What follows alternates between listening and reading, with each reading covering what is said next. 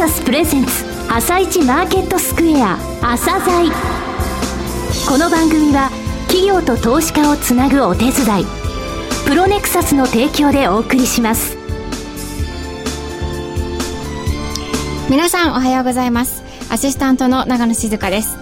それでは早速 MCP アセットマネジメント証券チーフストラテジストの井上哲夫さんと番組を進めてまいります。井上さんよろしくお願いします。はいよろしくお願いしますさて4日の米国株式市場でダウ工業株30種平均は反落し1月15日以来20週にわたって続いてきた火曜日の連続上昇記録が途切れましたはい。そして、米国株式市場は今週末の雇用統計の発表を控えて、神経質な動きになっていると言われていますが、井上さんはそのところどう思いますか？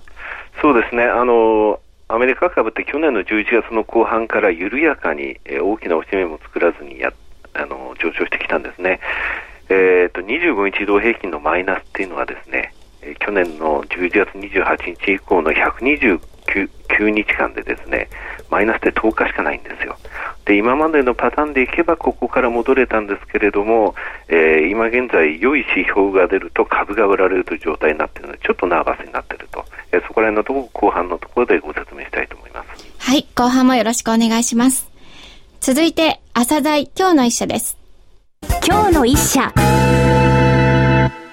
本日は証券コード7593ジャスダックスタンダードと名称2部に上場されていらっしゃいます VT ホールディングスさんにお越しいただきました。お話しいただきますのは代表取締役社長でいらっしゃいます高橋和穂様です。本日はよろしくお願いいたします。よろしくお願いします。えー、VT ホールディングスさんのことを私から簡単に紹介させていただきます。名古屋のですね、えー、企業さんで、えー、前身が1983年に設立されたホンダベルの東海。ディーラーとしての自動車販売が主業ですが、VT ホールディングスさんはディーラーを超えるディーラーへを標榜されております。えー、このことも含めて、どのようなディーラーさんなのか教えていただけますでしょうか？まあ我々はですね、本業はもちろんディーラー、新車のディーラーをやってるわけなんですけども、大体その日本では新車のディーラーっていうのは、県単位以下のサイズで、全国津々浦々まで、ほとんど、まあ店舗っていうのは空白地帯がない状態でもうびっしりこう、どこのメーカーもあると。いう状況でですね、まあ、我々あの、最高発のほとんどディーラーでですね、はい、立ち上がった時にすでにもう、あの、空白地帯はほとんどないという状況から来てまして、結局その、まあ、拡大しようとすると、M&A をするしかないと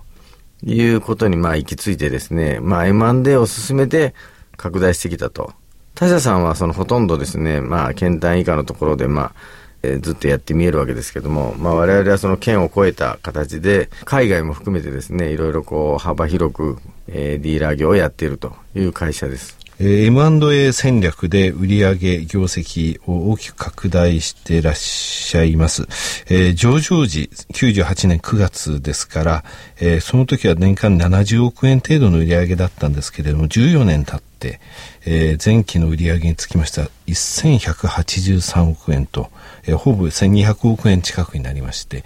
えー、17倍ぐらいになって、ね、そうですね。まあ利益も25倍ぐらいになってます。はい。この17倍っていう数字なんですけれども、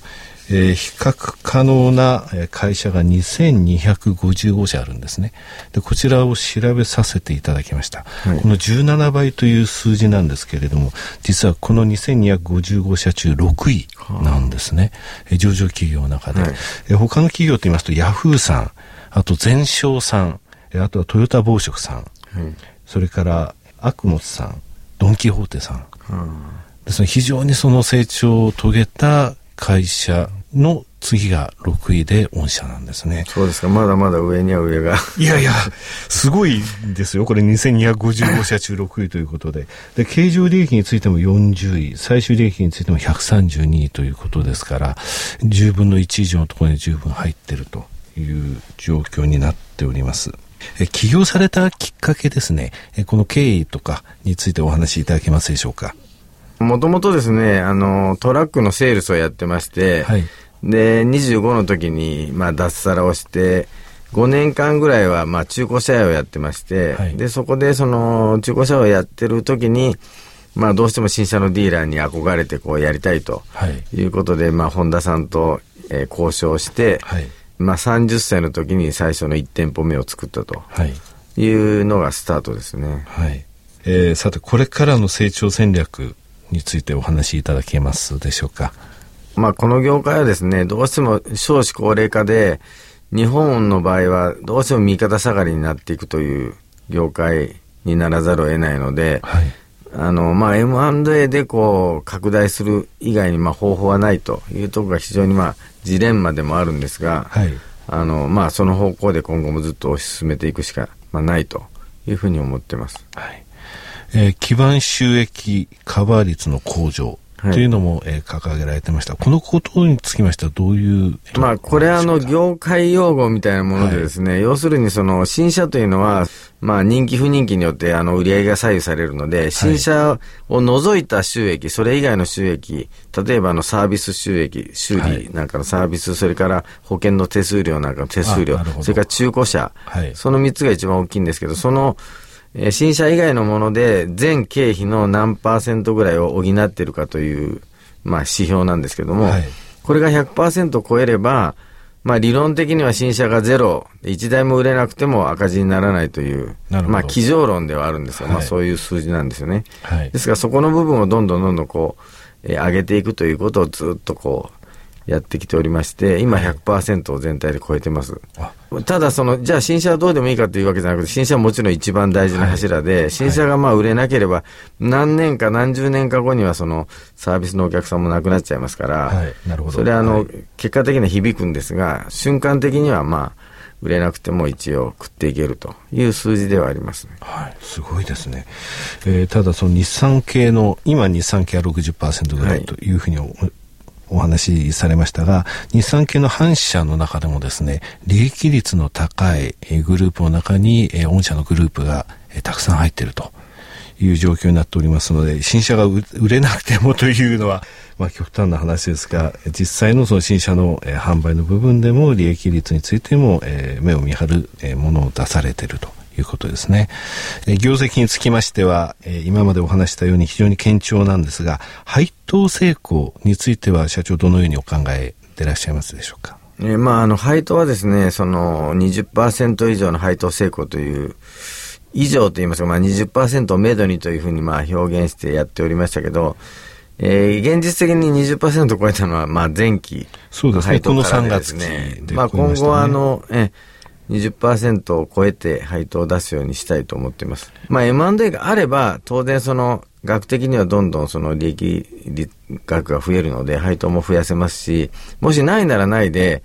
配当成功を増やしても、それほど資金が必要ないので、まあそれはそれでもいいということで、いずれにしてもまあ20%以上は維持したいというふうに思います。はい。あの、この番組でも何度かご紹介いたしました ROE、えー、かける配当成功。これを合わせた DOE というのがですね、はい、えー、真の、えー、配当成功と考えられるんですが、こちらにつきましてもですね、4%から5%ぐらいという非常に高い数字になってでございます。この20%の配当成功というのを維持して、えー、現在の ROE を維持されると、えー、ますますその DOE も上がってくるというふうに考えますので、はい、これで3年間ぐらいですね、これで3期連続高い数字を出てますので、はい、あと2期続けますと5期連続というので、ここのところに入ってくるというふうに思います。はい。はい、えー、最後になりますが、リスナーに向けて一言お願いできますでしょうか。まあ、頑張って M&A でこう急拡大しておりますんで、財務内容もかなり最近良くなってきておりますし、今後ともよろしくお願いいたします。3549社上場企業あるんですけれどもね、売上高750位なんですよ。はいですので、上場企業の中で5分の1に入ってるんですね。ですので、まあ、取材後期のところでもですね、私はあの力入れて、えー、そのバリエーションについて書かせていただきたいというふうに思います。はい、高橋様どうもありがとうございました。どうもありがとうございました。なお、今回はロングインタビューはございません。それではお知らせです。企業ディスクロージャー IR 実務支援の専門会社プロネクサス上場企業のおよそ6割2200社をクライアントに持つこれはアジア証券印刷の時代から信頼と実績を積み重ねてきたからこそさらにプロネクサスが目指すのは企業と投資家をつなぎ日本の株式市場を活性化させることですプロネクサス。私たちは個人投資家の皆さんを応援します。井上哲夫。今日のストラテジー。それでは井上さん、後半もよろしくお願いします。はい、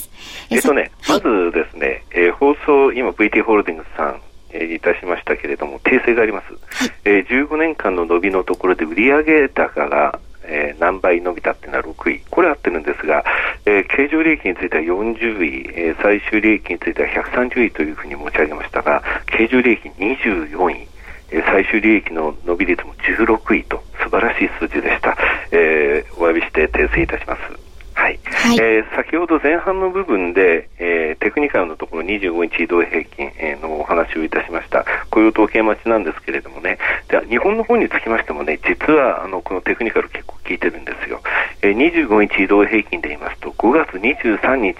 1143円の急落したんですが、5月22日にですね、えー、25日移動平均がなんと10%を超えて10.06%になってたんですね。これあの上昇してて10%を超えたっていうのは2009年の3月24日、えー、リーマンショックの後の安値は2009年の3月10日でしたから、それから上昇していった時と同じなんですね。その後ですね、12営業日ぐらいやっぱりあの上上と下があるボラティティの高い相場がありました。えー、今回の、え、5月の23日から12営業日というとちょうどですね、え、今週の金曜日雇用統計のところなんですね。で、日本の場合忘れてはいけないのが来週の金曜日、これは S q なんですよ。で今、えー、新聞報道等であまり出てませんけれど毎日東証さんが発表しているですね最低の改ざんこちらをご覧いただきますと実は5月23日から5月の30日までの6営業日なんですが、えー、随分とですね最低の解消売りが出てるんですね。で私あのこの株数を計算して金額ベースで計算してみますとねこの6営業日の間毎日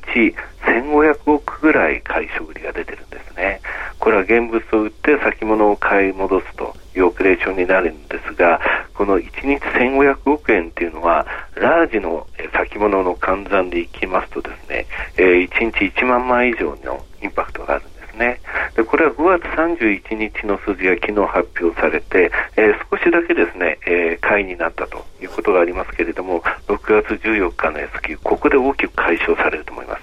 えー、3月の時もそうでした。えー、今、東証一部の、えー時価総額の0.75%ぐらいまで落ちてくれればなと思っています。え今現在0.89%、87%あるんですね。えこの、え6月14日の S q のところ、つまり来週いっぱいかかって、そこで落として、それから来週アメリカの株の方向性が決まって、やっと落ち着きが取り戻せる。つまり6月の第3週以降かなというふうに思います。え信用残高が増えてますのでね、えそこまでのところっていうのは急激な戻りというよりは、えややもみ合いながらですかね。えただ今日の成長戦略、え安倍さんの会見は注目です。以上です。はい。井上さん今日もありがとうございました。また来週もよろしくお願いします。